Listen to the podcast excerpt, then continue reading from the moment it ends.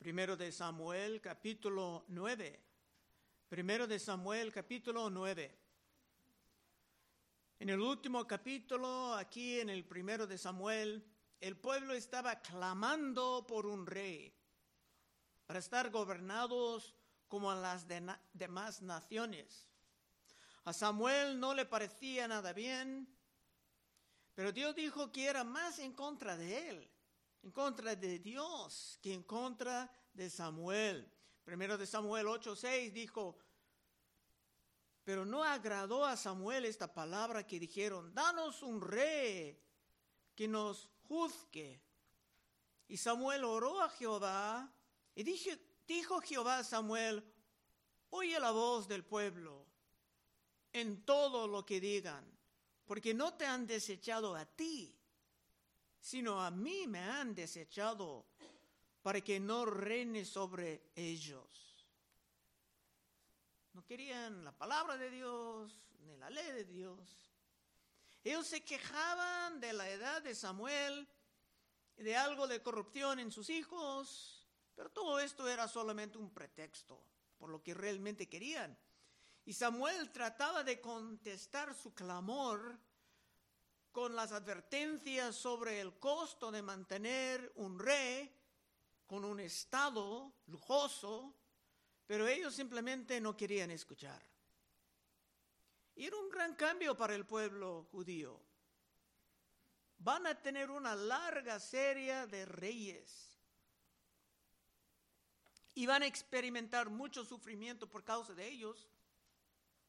Pero Dios va a contestar su clamor con reyes para enseñar no solamente a ellos, sino a todos los cristianos y a los judíos también, ya por siglos, de los gobiernos puestos en las manos de los hombres. Entonces vamos al versículo 1. Había un varón de Benjamín, hombre valoroso, el cual se llamaba Xis, hijo de Abiel, hijo de Zeror, hijo de Becorat, hijo de Afía, hijo de un benjamita. Esto está hablando del padre de Saúl. Un hombre bien establecido, con una buena reputación. Dos. Y tenía él un hijo que se llamaba Saúl, joven y hermoso. Entre los hijos de Israel no había otro más hermoso que él. De hombros arriba sobrepasaba a cualquier quiera del pueblo. Esta joven tenía una buena apariencia. Y eso es lo que el pueblo deseaba. Alguien que parecía como un rey. El rey de España en estos momentos es un hombre muy alto. Nadie va a preguntar si su corazón está bien o si tiene algo de discernimiento espiritual. Si tenía una buena apariencia, eso era todo que el pueblo deseaba buenas apariencias y no le importaba nada del corazón del hombre. Esto también va a resultar en algo sumamente costoso, pero es algo que todos tenían que aprender. Tres. Y se habían perdido las asnas de Cis, padre de Saúl, por lo que dijo Cis a Saúl, su hijo, toma ahora contigo alguno de los criados y levántate y ve a buscar las asnas. Vamos a ver muchos eventos y muchas circunstancias normales que van a tener impactos gigantescos. Pero Dios va a guiar todo lo que pasa en este capítulo. Las asnas eran en aquel tiempo herramientas valiosas para el trabajo y la transportación de materiales, como aún es así en algunos países. Así que Saúl va, si Saúl va a obedecer a su padre, será una evidencia de que era un joven decente. Cuatro. Y él pasó el monte de Efraín y de ahí a la tierra de Saliza y no las hallaron. Pasaron luego por la tierra de Saalim y tampoco. Después pasaron por la tierra de Benjamín y no las encontraron. parecen asuntos normales y de poca importancia. Pero en realidad, esta búsqueda de las asnas va a llevar a Saúl a su destino. Esto va a tener un gran impacto sobre todo el pueblo. Cinco. Cuando vinieron a la tierra de Suf, Saúl dijo a su criado que tenía consigo, ven, volvámonos, porque quizás mi padre, abandonada la preocupación por las asnas, estará acongojado por nosotros. Saúl tenía la capacidad de razonar, de sentir por los sentimientos de su padre. Tenía varias evidencias de que era una persona decente, pero hay que preguntar si esto era suficiente para gobernar un pueblo tan importante. Seis. Él respondió, eso es el siervo, he aquí ahora hay en esta ciudad un varón de Dios, que es hombre insigne, todo lo que él dice acontece sin falta. Vamos pues allá, quizás nos dará algún indicio acerca del objeto por el cual emprendemos nuestro camino. Ahora podemos ver claramente que el siervo de Saúl tenía más capacidad espiritual que su amo. Saúl, aunque era un hombre más o menos decente, no sabía nada de Samuel, que era el líder más importante de la tierra. Siete, respondió Saúl a su criado, vamos ahora, pero ¿qué llevaremos al varón? Porque el pan de nuestras alforjas se ha acabado y no tenemos que ofrecerle al varón de Dios. ¿Qué tenemos? Saúl pensaba que era necesario pagar al profeta como se paga un adivino, una bruja, que pueda revelar a tu futuro. Sin una ofrenda, Samuel seguramente iba a ayudarles. Pero sobre estos asuntos, Saúl no tenía discernimiento. Y más tarde en su vida, el mismo Saúl va a ir buscando ayuda por una bruja. Algo estrictamente prohibido por la palabra de Dios. 8. Entonces volvió el criado al responder a Saúl diciendo, He aquí se halla en mi mano la cuarta parte de un ciclo de plata. Esto daré al varón de Dios para que nos declare nuestro camino. El siervo ya estaba preparado por esto. No sabemos si Saúl también tenía algo de dinero, porque siempre hay personas que desean la religión muy barata o la, la religión pagada por otros, cuando otros van a pagar. Y es interesante que la gente sabía que el dinero verdadero era de plata o de oro y no eran tan insensatos de, confiar en los gobiernos que producen el dinero que es simplemente papel, sin respaldo alguno. En esto nosotros, de los pueblos más modernos, son los que faltan el discernimiento económico, pero parece que las naciones ya están poco a poco despertándose a estos catástrofes. Nueve, Antiguamente en Israel, cualquiera que iba a consultar a Dios decía así, venid y vamos al vidente. Porque al que hoy se llama profeta, entonces se llamaban vidente. Es un noto sobre el vocabulario, porque van a hablar mucho del vidente. Aquí hay muchos detalles que parecen de poca importancia, pero lo que estaba pasando en este capítulo iba a cambiar todo. 10.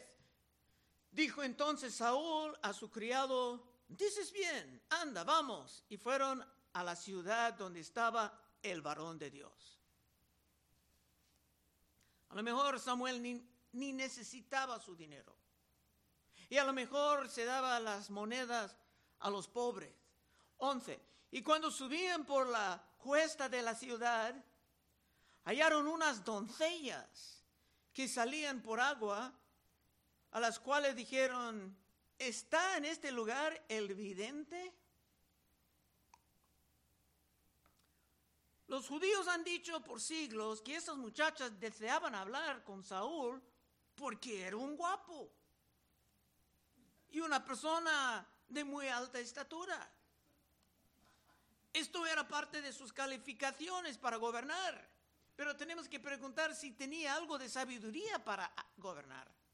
Entonces, ellas respondiendo les dijeron, sí, helo aquí delante de ti, date prisa, pues porque hoy ha venido a la ciudad en atención a que el pueblo tiene hoy un sacrificio en el lugar alto. El arca no estaba en el tabernáculo, en el momento estaban prohibidos a sacrificar en otros lugares. lugares. Ellas, como todos, sabían bien de Samuel, porque era el hombre más espiritual. Pero parece como que Saúl no tenía el menor interés en los asuntos espirituales, como muchos que intentan gobernar ahora. Pero era muy alto y muy guapo, y con esto sería bien aceptado. 13. Cuando entres en la ciudad, le encontraréis luego antes que suba al lugar alto a comer, pues el pueblo no comerá hasta que él haya llegado. Las muchachas aún hablando. Por cuanto él, hablando de Samuel, es el que bendice el sacrificio. Después de esto comen los convidados, subid pues ahora, porque ahora le hallaréis. Y ellas hablaban mucho con Saúl, porque era el guapo. Pero ni sabemos si Saúl tenía un entendimiento del propósito del sacrificio o de otros asuntos de la fe de su pueblo. 14. Ellos entonces subieron a la ciudad y cuando estuvieron en medio de ella, he aquí Samuel venía hacia ellos para subir al lugar alto. Nada en este capítulo estaba pasando por accidente. Dios estaba poniendo a Saúl en el camino de Samuel para revelar que Saúl iba a ser el primer rey de Israel. El asunto de las asnas perdidas era solamente un medio que Dios usaba en todo esto para mover a Saúl más y más cerca de Samuel, para estar instalado como rey. 15. Y un día antes que Saúl viniese, Jehová había revelado al oído de Samuel diciendo, mañana a esta misma hora yo enviaré a ti un varón de la tierra de Benjamín, al cual ungirás por príncipe sobre mi pueblo Israel. Y salvará a mi pueblo de mano de los filisteos, porque yo he mirado en mi pueblo por cuanto su clamor, su clamor ha llegado hasta mí. Dios tenía todo lo que estaba pasando aquí bajo su control.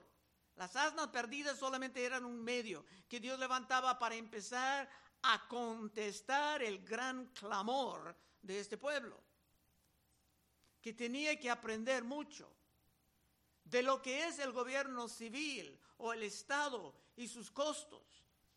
Y habrá mucho para nosotros también de aprender sobre el gobierno civil y los abusos normales del poder y de la autoridad. 17. Y luego que Samuel vio a Saúl, Jehová le dijo, he aquí, este es el varón del cual te hablé. Este gobernará a mi pueblo. Dios ya tenía su hombre seleccionado para permitir a su pueblo vivir un rato como los del mundo, con sus reyes altos y guapos. 18. Acercándose pues Saúl a Samuel en medio de la puerta, le dijo, Saúl hablando a Samuel, te ruego que me enseñes dónde está la casa del vidente. Eso está revelando mucho. Saúl estaba hablando con Samuel y ni pudo percibir la, autoridad espiritual de Samuel. Espiritualmente parece como que Saúl era un poco retrasado.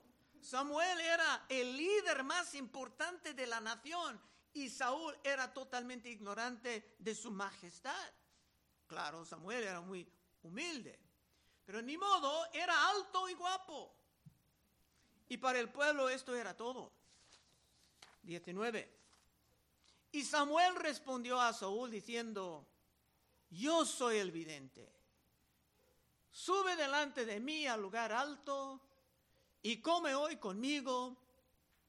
Y por la mañana te despacharé y te descubriré todo lo que está en tu corazón. Samuel será muy paciente y muy respetuoso con Saúl, porque Samuel era muy obediente a Dios. 20. Y de las asnas que se te perdieron hace ya tres días, pierda cuidado de ellas, porque se han hallado.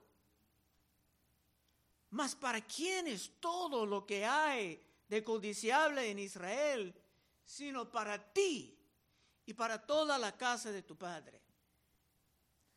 Con esto era evidente de que Samuel tenía información sobrenatural, revelando esto de las asnas que solamente eran un medio para mover a Saúl en la dirección de Samuel. Y Samuel no estaba perdiendo tiempo se empezaba inmediatamente a revelar detalles sobre el futuro de Saúl. Saúl respondió y dijo, ¿no soy yo hijo de Benjamín? De la más pequeña de las tribus de Israel. Tenía un poco de humildad. Y mi familia no es la más pequeña de todas las familias de la tribu de Benjamín. ¿Por qué pues me has dicho cosas semejantes? Era algo muy extraño para Saúl, algo casi absurdo. Escuchar que él iba a estar levantado tan alto para contestar el clamor que el pueblo tenía para un rey. Pero Samuel va poco a poco guiarlo para entender lo que era el plan de Dios. 22. Entonces, Samuel tomó a Saúl y a su criado y lo introdujo a la sala y les dio lugar a la cabeza de los convidados, que eran unos 30 hombres. Poniendo a Saúl en este lugar era un gran honor. Aún Cristo enseñaba que el lugar en que uno comía en una de estas celebraciones dijo mucho sobre la persona dijo Cristo en Lucas 14, 7. Observando cómo escogían los primeros asientes a la mesa, a lo mejor los fariseos, refirió a los convidados una parábola diciendo, cuando fueres convidado por alguno a bodas, no te sientes en el primer lugar, no sea que otro más distinguido que tú esté confiado por Él. Traten de evitar esto poniendo nombres sobre las mesas. No sea que otro más distinguido que tú esté convidado por Él. Y viniendo el que te convidó a ti, a Él, te diga, da lugar a este. Entonces comiences con vergüenza a ocupar el último lugar. Samuel tenía todo el derecho de tomar el primer lugar o de regalar este lugar a otro si él quería. Pero Samuel era muy humilde. Su poder se expresaba por su relación con Dios y no por su posición sobre el gobierno. Samuel iba a perder parte de su autoridad por el levantamiento de Saúl. Pero Samuel no estaba preocupado por esto, sabiendo que Dios siempre está en control de todo. Como dice en Mateo 10:29, ¿no se venden dos pajarillos por un cuarto? Con todo, ni uno de ellos cae a tierra sin vuestro Dios. Quiere decir que Dios está involucrado en el control de todos los detalles. Por eso te puedes confiar y no perder tu paciencia. Así que Samuel va a continuar en su humildad, haciendo todo lo que Dios ha ordenado, porque esto era la costumbre de su vida. Desde su niñez, cuando servía a Elí, en los tiempos de gran corrupción, como hemos visto en los primeros capítulos. Versículo 23. Y dijo Samuel al cocinero, trae acá la porción que te di, la cual te dije que guardarse aparte. Samuel también tenía una comida muy especial reservada para Saúl, para ayudarle a sentir que en poco tiempo iba a vivir como una persona elevada sobre los demás. 24. Entonces alzó el cocinero una espaldilla con lo que estaba sobre ella y la puso delante de Saúl. Y Samuel dijo, he aquí lo que estaba reservado, ponlo delante de ti y come, porque para esta ocasión se te guardó. Cuando dije, yo he confiado al pueblo, y Saúl comió aquel día con Samuel. La porción de carne era lo que normalmente Samuel iba a recibir. Pero como una persona muy humilde, como una persona obediente a Dios, no estaba celoso, porque sabía que siempre pudo confiar en su Dios para todo. ¿Y tú? 25. Y cuando hubieron descendido del lugar alto a la ciudad, él habló con Saúl en el terrado. Samuel tiene que revelar más y más para preparar a Saúl por el momento de su reconocimiento delante de todos. 26.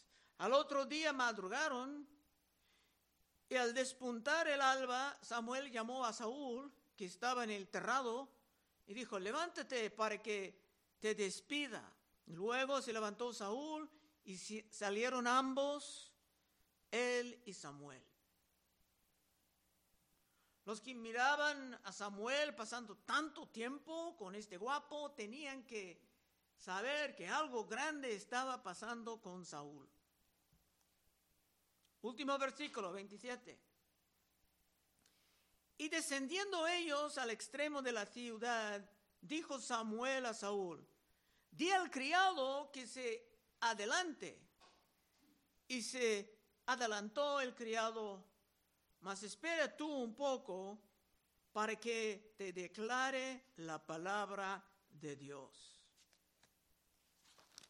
En poco tiempo, Samuel va a ungir a Saúl con aceite e informarlo que será el primer rey de Israel. El pueblo clamaba y clamaba por un rey.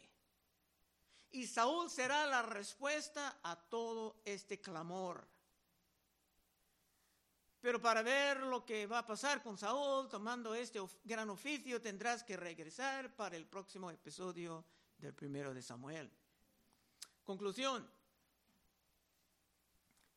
El deseo de tener un rey realmente no era un buen deseo. Y el deseo de vivir como las demás naciones del mundo era aún peor. En estos libros que tenemos enfrente veremos una larga serie de reyes y hasta los mejores van a tener problemas. Hasta David y Salomón van a tener grandes defectos. Por eso estamos enseñados a no poner nuestra confianza en el hombre. Salmo 118, 8, si alguien quiere leer.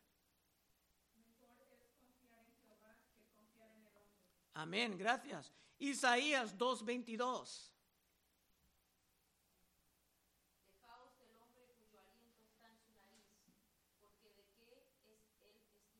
Amén, gracias. Muchos profetas van a declarar en contra de esa confianza en el hombre, pero es algo difícil de superar. Mire lo que dijo Jeremías en Jeremías 17:5. Así ha dicho Jehová, maldito el varón que confía en el hombre y pone carne por su brazo y su corazón se aparta de Jehová. Y es la, la plaga, la plaga aún está con nosotros en nuestros tiempos. En que en vez de confiar en la palabra de Dios, en la santa ley de Dios, más y más culturas ya confían en las opiniones de los hombres. Y por esto el mundo es cada vez más en llamas, en pobreza y en la miseria. Si queremos vivir mejor, el primer paso es poner tu confianza en Dios. Y trata de tener mucho cuidado con la palabra del hombre, con sus huecas sutilezas, como dicen Colosenses. Y si tú quieres vivir cerca de Dios, confiando en su palabra y no en la sabiduría del hombre, que anda destruyendo a mucho, puedes pasar al frente en un momento reconociendo que el rey verdadero es Cristo Jesús. Y ningún hombre caído puede tomar su lugar ni en el gobierno civil. Y si aún no estás convencido, entonces regrésate y verás esto en los libros de Samuel, de Reyes y hasta los profetas, que el hombre caído no es digno de tu confianza. Vamos a orar. Oh Padre, te damos gracias que poco a poco tú nos estás enseñando grandes verdades de tu palabra. Tome tiempo de cubrir todo esto, pero ayúdanos, Señor, a concentrar en esto y a depositar nuestra confianza en ti. Pedimos en tu santo nombre. Amén. Bueno, hermanos, estaremos en